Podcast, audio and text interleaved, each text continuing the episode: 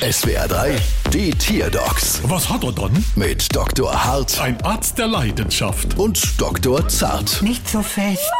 So, was haben wir dann? Es ist eine Kreuzotter. Die kriegst du in der Kirschmacher doch gern als ein Kreuz, oder? Seth, hören Sie auf damit. Also Sie haben's im Kreuz, oder? Nein, meine Schlange. Ja, was hat sie dann? Sie ist total ängstlich. Oh, da müssen wir leise und behutsam vorgehen. Alla gut.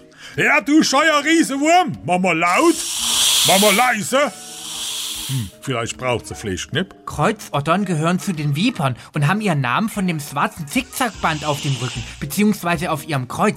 Sie sind dreimal so giftig wie eine Klapperschlange, aber tödlich ist das Gift der Kreuzotter nur in hohen Dosen. Warum nimmt man dann eine kleinere Dose, also so 0,33 oder so? Oh, Seth. Ich weiß noch ein spannender Fakt. Ja? Ja, eine Schlang heißt Schlang, weil sie halt schon lang ist. Wenn sie nämlich kurz wäre, wird sie Kurzhäse.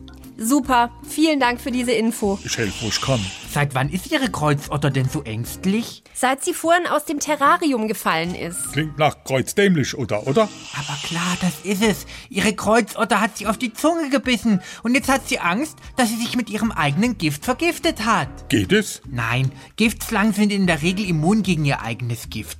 Also keinerlei Gefahr, weil dann bin ich beruhigt. Moment. Ah Doch Gefahr? Ja, da ist deine Rechnung.